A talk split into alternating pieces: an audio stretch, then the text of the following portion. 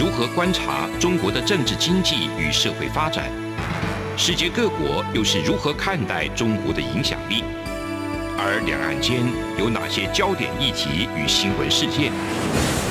深入解析，多面向的透视中国。欢迎收听《这样看中国》。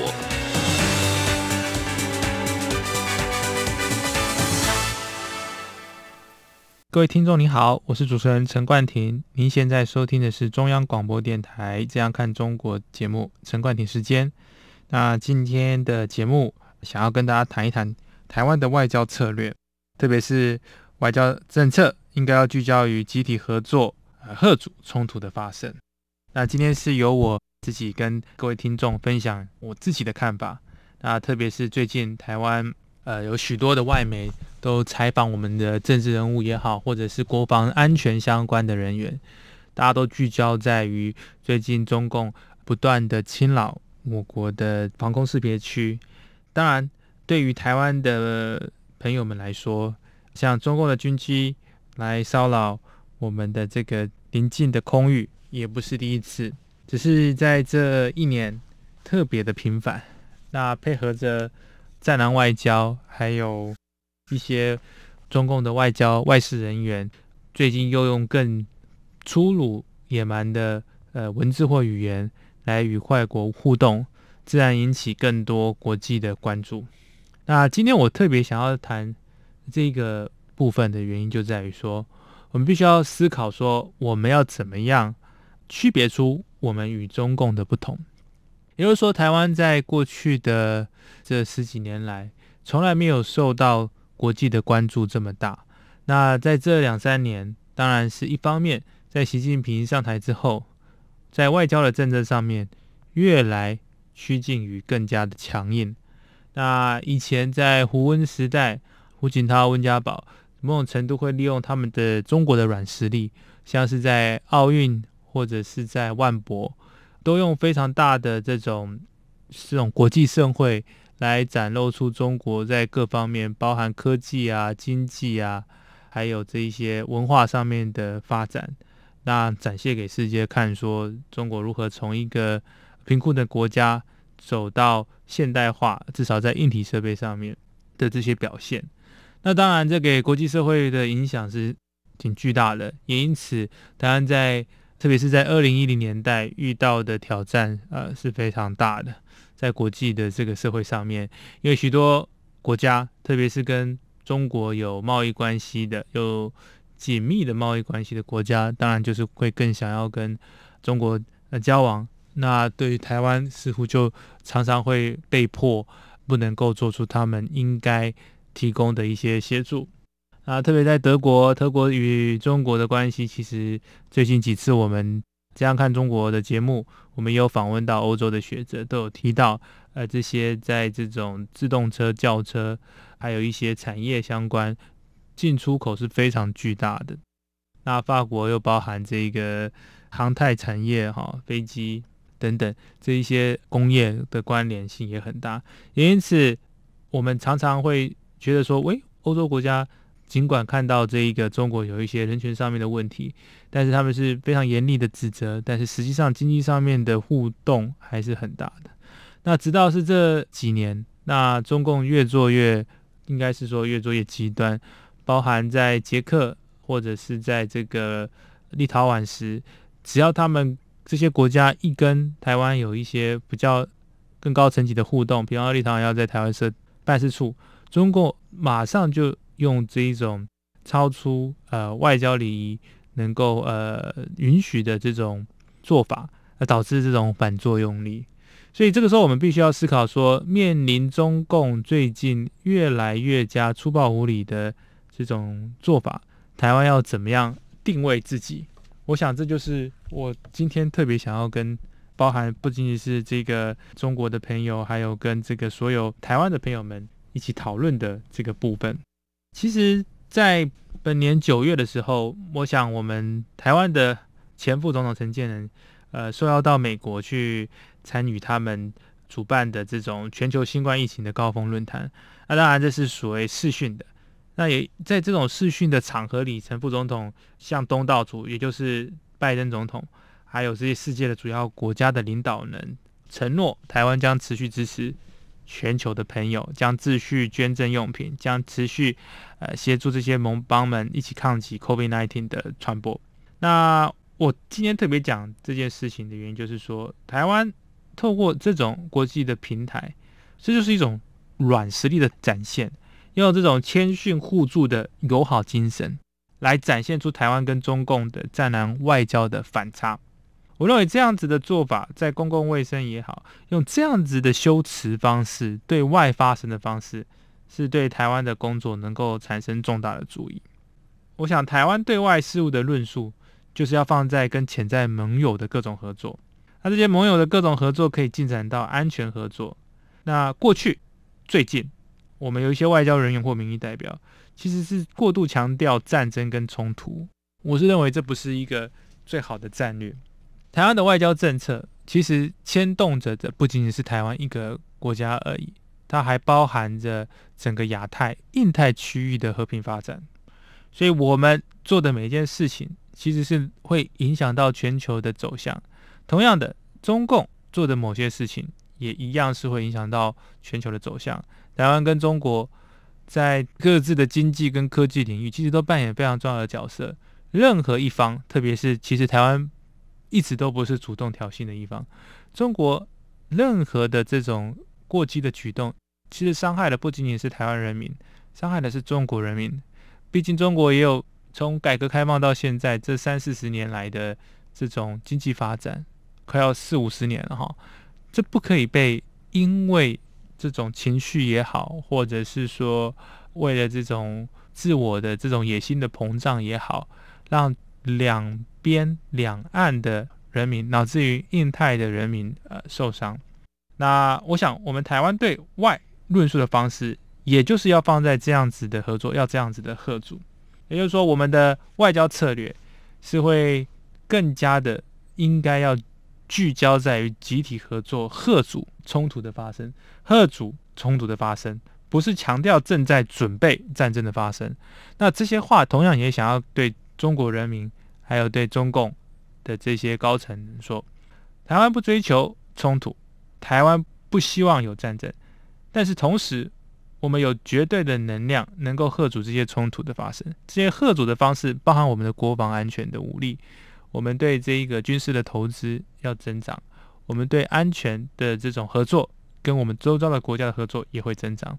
换言之，中共或者是说呃中国的一些野心人士。如果越想要对台湾做出这一种逾越常轨的做法，那我们台湾就越会加强我们现在的做法，投资更多在我们的安全领域上面，投资更多在于我们盟友的互动上面，也不排除跟所有的这个在印太区域的国家建立更紧密的关系。我们实际上虽然说没有跟主要的国家有集体的安全条约保证，但是。同样的，中国中共此时此刻也没有跟哪些国家呃有真正的这种集体安全的这种保证，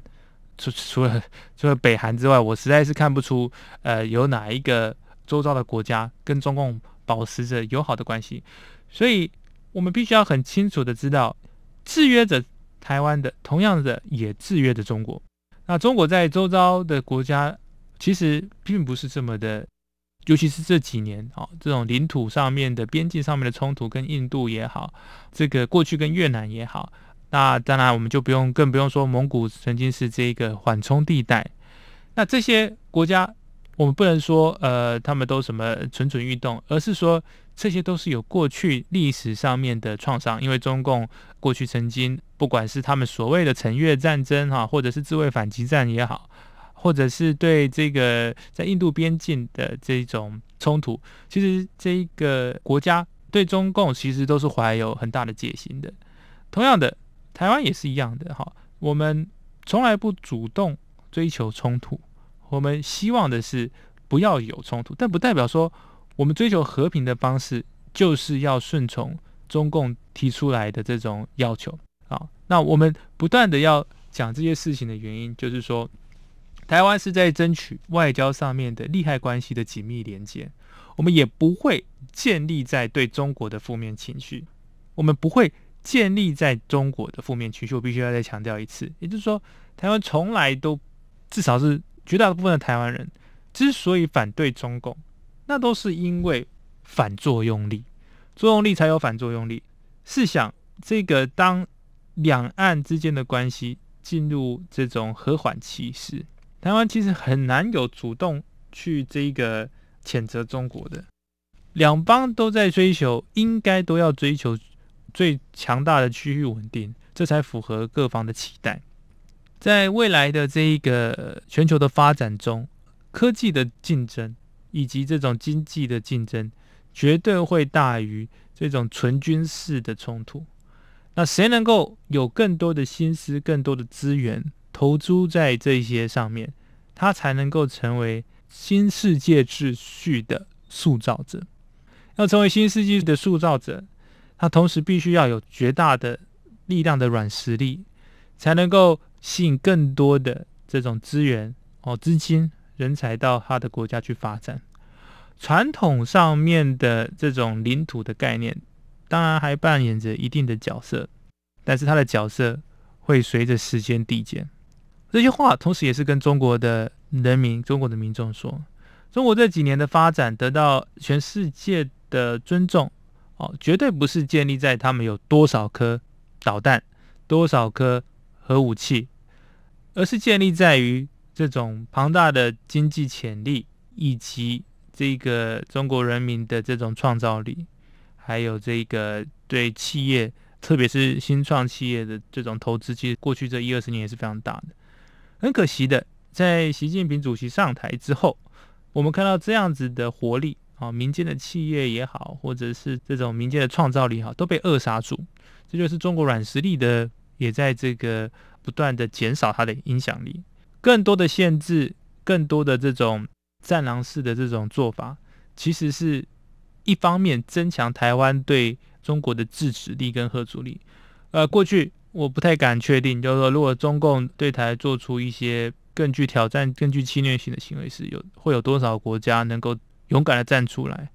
但此时此刻，正因为他们跟呃中共的这些呃做法，让更多的欧洲国家啊，或者是说对我们理念相近的国家，越来越敢替台湾发声，甚至越来越愿意投资在建立这样子的台湾跟这些国家的关系之上。所以，我认为这样子的贺主效力。就是我们今天我前半段不断的在强调的，把台湾自己的特别的、特殊的这种利害关系陈述给世界，从我们的产业，从我们的互信，进而增加各种各种的可能。也就是说，我们争取到的利害关系的连结，不会建立在对中国的负面情绪，而是强调自己对区域的发展重要性。节目到这边，我们先休息一下。我是这样看中国节目主持人陈冠廷。从两岸、国际、历史文化与财经等角度透视中国的《这样看中国》节目，每周一到周五晚间九点三十分到十点在中央广播电台播出。如果您对《这样看中国》节目有任何收听想法或意见，欢迎寄信到台北市北安路五十五号，也可以透过电子邮件的方式。节目有两个信箱：二零二零 at。R t i 点 o r g 点 t w，或是二零二零零二零三 n e w s at gmail dot com。再次谢谢听众朋友们的收听与支持，请持续锁定每周一到周五晚间九点三十分到十点播出的《这样看中国》节目。各位听众，你好，我是主持人陈冠廷。您现在收听的是中央广播电台《这样看中国》节目，陈冠廷时间。今天我们探讨的是台湾的呃外交策略，以及对中国的最近的这些战狼外交的一些看法。我们刚才讲到的是吓阻，那其实除了吓阻之外，呃，我另外一方面特别要强调做最近的一些台湾周遭的一些进展。我们讲到吓阻的一个部分，就是说其中一个很重要的部分就是。强调我们跟周遭国家的合作，那其实，在周遭国家的合作不是单方面、单面向的。那最近中共对周遭国家的安全威胁，哈，对新疆啊、西藏，甚至在对他们国内，包含香港的人权侵害，其实像这个部分，就是让全世界的这一些跟我们民主的立场比较接近的国家，对人权要求非常高的国家们站在一起，而且会一起希望能够去干预。来贺阻中共的一个重要元素，那其实并不仅仅在于人权的议题而已，在贸易议题、在能源议题、在公共卫生的议题、在价值的其他的议题，所以法治啊、民主啊、人权，在资讯安全的议题，这一些都是我们能够努力在加强我对外策略的方式，也就是说，加强我们跟各个国家合作伙伴之间的依赖关系。利害关系，我们不会以中共或者是不对以中国作为坐标。台湾现在开始慢慢的走出我们自己对区域的价值，这是我们的外交的首要任务。也就是说，这这几年来，呃，中国包含透过一些错误的讯息、假讯息，透过这种社群媒体，似乎想要影响台湾的民主进程。其实这个部分，当初他们用来对台湾的民主。对我们的国家的价值做出挑战的部分，其实反而成为我国外交策略可以运用的部分。比方说，欧洲议会外国干涉欧盟所有民主进程问题特别委员会啊，叫 ING。它之所以会成立，一方面除了俄罗斯的挑战之外，另一部分当然也是中国近年来也开始希望把他们的影响力，不管是正面的或负面的，特别是负面的影响力加注在这些呃欧盟的国家里。那在内部的话，在欧盟跟它的各个成员国里面，其实开始慢慢的认识到，呃，中国的这种恶意信息操作，中共的这些信息操作的威胁是增加。但是欧洲国家长期以来受到的挑战，并不是来自中共，而是来自莫斯科。那莫斯科对这些中东欧国家，呃，曾经。都会有呃发展出一些以国家作为支持的虚假的宣传活动影响。那特别是在这种社群媒体上面，他们可能利用这一些呃特殊的这种呃运算程式，用这种演算法来去影响到这种社群媒体的推播，导致于他们能够去阻止某些欧盟的一些政治人物的透过民主选上的一些政治人物。让他们遇到更强大的一些挑战，包含就是在用散播谣言等去打击他们的政敌。那其实这个方面，欧洲国家确实是有经验，但是中国是这个地区的新的影响力的国家。那欧洲对于中国的了解是仍然有限，但是久病成良医嘛。那台湾其实常常遇到的就是中共的这种，特别是他们是在亚洲。会塑造他们用他们的宣传方式的影响，我们其实有没想做的经验，所以台湾了解来自中共的威胁，那这样类似这样子的恶意的信息的活动，那我们过去就台湾跟欧盟就曾经有这些网络安全跟虚假信息的这种防治做做过交流，而这样子的做法正可以让我们加强我们对呃中共的这种贺阻能力。其实很多人都常常在问说，台海会不会有战争？其实台海之间一直以来都没有真正的和平，那中国在各个领域上面对台湾的这种侵扰一直不断，有些时候是有形的，更多时候是无形的。那我们曾经看到过这种在零二零三年那个年代，呃，SARS 的时候，中共的领导人曾经对台湾的诉求，希望能够参与 WHO、WHA，谁理你们？这样的这个我们都还记得。其实当初的这种做法，在台湾人民心中都是有留下很深的这种烙印在。那这样子的，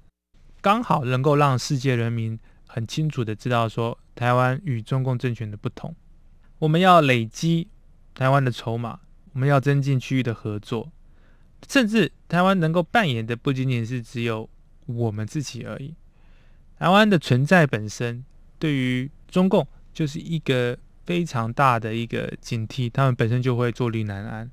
许多时候，中共常常强调说民主不适合华人国家，不适合民主国家等等。那我们不会用这种反方向的逻辑去讲，啊，说我们是华人国家，那我们用民主，所以你们就可以。我只能说，你们的假设不成立。我们的做法，并不是因为我们是什么样的人种组成，所以才能，所以才不能。我们的制度本身就是我们软实力的展现，也是我们外交政策的一环。那台湾的人种组成也非常的多元，除了有这种呃来自这个中国过去的这些族群之外，有呃原住民族，有客家人，有各个新住民、新移民等等。我们的这种价值议题能够呃促进我们跟区域的合作，可以让各国参与我们台湾的相关事务。也就是说，我们是这个印太区域的一环，我们不会把自己排除在外。呃，如果有人愿意把我们排除在外的话，那就是我们可以去用上述的这些方式，呃，去努力的方向。那区域安全、区域和平是目的，吓阻啊是手段。那理念相近的国家，要在安全上面的合作的时候，态度是要非常坚决的。但我们不必啊模仿中共战狼的外交说法，我们是要共同寻思降低危机的手段。也就是说，我们用沉稳自信的方式去追求合作，要让大家知道说，许许多多的这些所谓的挑衅，都是中共单方面升高危机意识，这是毫无意义的外交的这种挫败。那。台湾的这个在这两三年来，其实我们在亚洲也好，在世界也好，都提供出不少的对世界的一些协助。我们看到了这些 WHO、WHA 我们的诉求，其实有一大部分不仅仅是为了台湾人民而已，而是为了能够让我们能够用我们现在的这些软实力哦，不管是在医疗、公共卫生上面的，能够协助到世界其他的角落。我想，当台湾与各个国家，特别是印太区的国家，有着更深的连结的时候，在科技上面，我们台湾有半导体的这种产业；在这个安全上面，我们位于这一个第一岛链啊，那我们有战略的重要性。在文化的议题上面，台湾又是一个追求民主价值的、能够说华文的国家。也就是说，运用这一些联系，台湾可以加强。我们跟世界之间的联动性，让中共啊对台的任何的任何的手段时，都必须要除了面对台湾，也要面对世界的挑战。所以，我们必须要知道说，台湾吓阻中国的方式，不单单只是在于言语上面的谴责中国啊，因为必须很清楚的知道这个概念，中国的这个概念跟中共的概念。跟习近平的概念其实是不同的啊。那么本身之间也有许许多多的这种呃派系之间的斗争，与人民之间的冲突，不同种族之间的不和谐，这些都是我们能够扮演我们的角色的。我们不是要激化彼此之间的冲突，而是要淡化彼此之间的冲突，吓阻他们，让他们知道说，当他们做出任何这个影响台海乃至于印太情势时，中国人民自己本身就不会答应，这个之外，周遭的国家也不会答应。除此之外，任何与台湾有文化、经济、科技交往的国家也不会允许。如此而来，我们的吓阻能量就会增加。吓阻能量的增加，除了部署这个航空母舰舰队在台湾的附近之外，另一个方面就是贸易的关联。那最近我们这个呃 TPP 的这个部分，那尽管你在过去曾经不是很顺利，但现在有新的曙光之后，甚至连英国这个非太平洋沿岸的国家都要申请参与。其实参与，好像这样子的平台，台湾成为世界贸易的一环，成为这一个重要的、有品质的、啊高价值的国际条约的一份子，其实某种程度也是台湾增强我们吓阻力的一部分。啊，所以今天。想跟大家分享的，就是说，吓阻并不是追求战争，吓阻也不是单纯的呃害怕战争，吓阻就是要让我们彼此，特别是台湾自己本身，能够增加我们的这一种安全能量，让对方断了要这一种任何改变现状的做法。也就是说，吓阻的最高境界，就是不战而屈人之兵。那同时，屈人之兵的意义不是在于说我们打赢或打胜，而是让战争根本无从发生。当战争无从发生时，这不仅仅是台海两岸之间的最好的发展模式，而且是整个区域和平繁荣的最好模式。那其实讲了这么多，我们都在尽我们台湾自己的义务。中共其实只要做一件事情就好，那就是什么都不要做。让他们什么都不做，不对台湾有任何的这种侵扰事。其实对于周遭国家来讲，或者是对于他们自己来讲，他们的中国的这种正面的影响力都会增高。过去几年，我们看到这些失态的战狼外交，其实某种程度就是在释放出这种所谓的民族的民族主义的自大。在呃，要达成一个根本不需要达成的目的，在新的世纪里面，我实在不相信说有什么东西是比呃全人类的健康福祉还重要，而是个人的野心，或者是说所谓的这种国族的野心，不仅仅是不健康的，而且是有害的，对于区域的发展或对于自家国家的发展来说都不健康的。关于这一次的这个呃外交策略的这一个文章，其实我有写过呃类似这样子的看法。今天非常高兴能够直接跟所有的听众朋友对话，分享最近我们对中共战狼外交的一些反应，或者是说我们的台湾人民的一些看法。那必须再次强调，这样看中国的节目是用不同的看法来分享周遭国家也好。不同智库的政策学者也好，来分享给所有收听的听众。那也欢迎各位听众，呃，未来如果有什么意见啊，也可以写信到我们的电台来分享你们的看法。也非常期待能够未来再有机会能够跟各位听众朋友互动。以上就是今天在中央广播电台这样看中国的节目内容。那我们今天探讨的是台湾的外交策略，以及对中国最近周遭的局势的一些看法。我是主持人陈冠廷，谢谢听众们的收听，我们下次空中再会。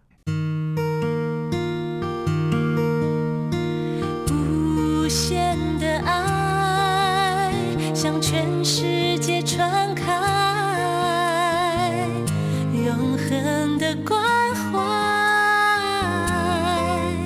来自台湾之音 R T I。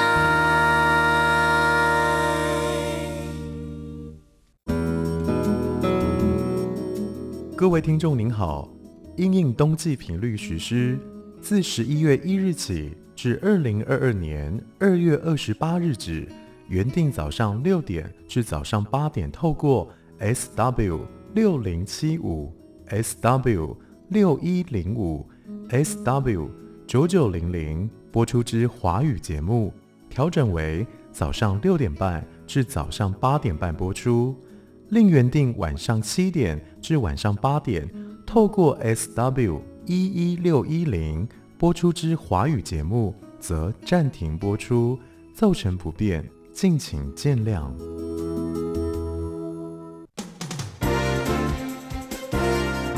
从两岸、国际、历史、文化与财经等角度透视中国的《这样看中国》节目，每周一到周五晚间九点三十分到十点。在中央广播电台播出。如果您对这样看中国节目有任何收听想法或意见，欢迎寄信到台北市北安路五十五号，也可以透过电子邮件的方式。节目有两个信箱：二零二零 at rti 点 org 点 tw，或是二零二零零二零三 news at gmail.com。再次谢谢听众朋友们的收听与支持，请持续锁定每周一到周五晚间九点三十分到十点播出的《这样看中国》节目。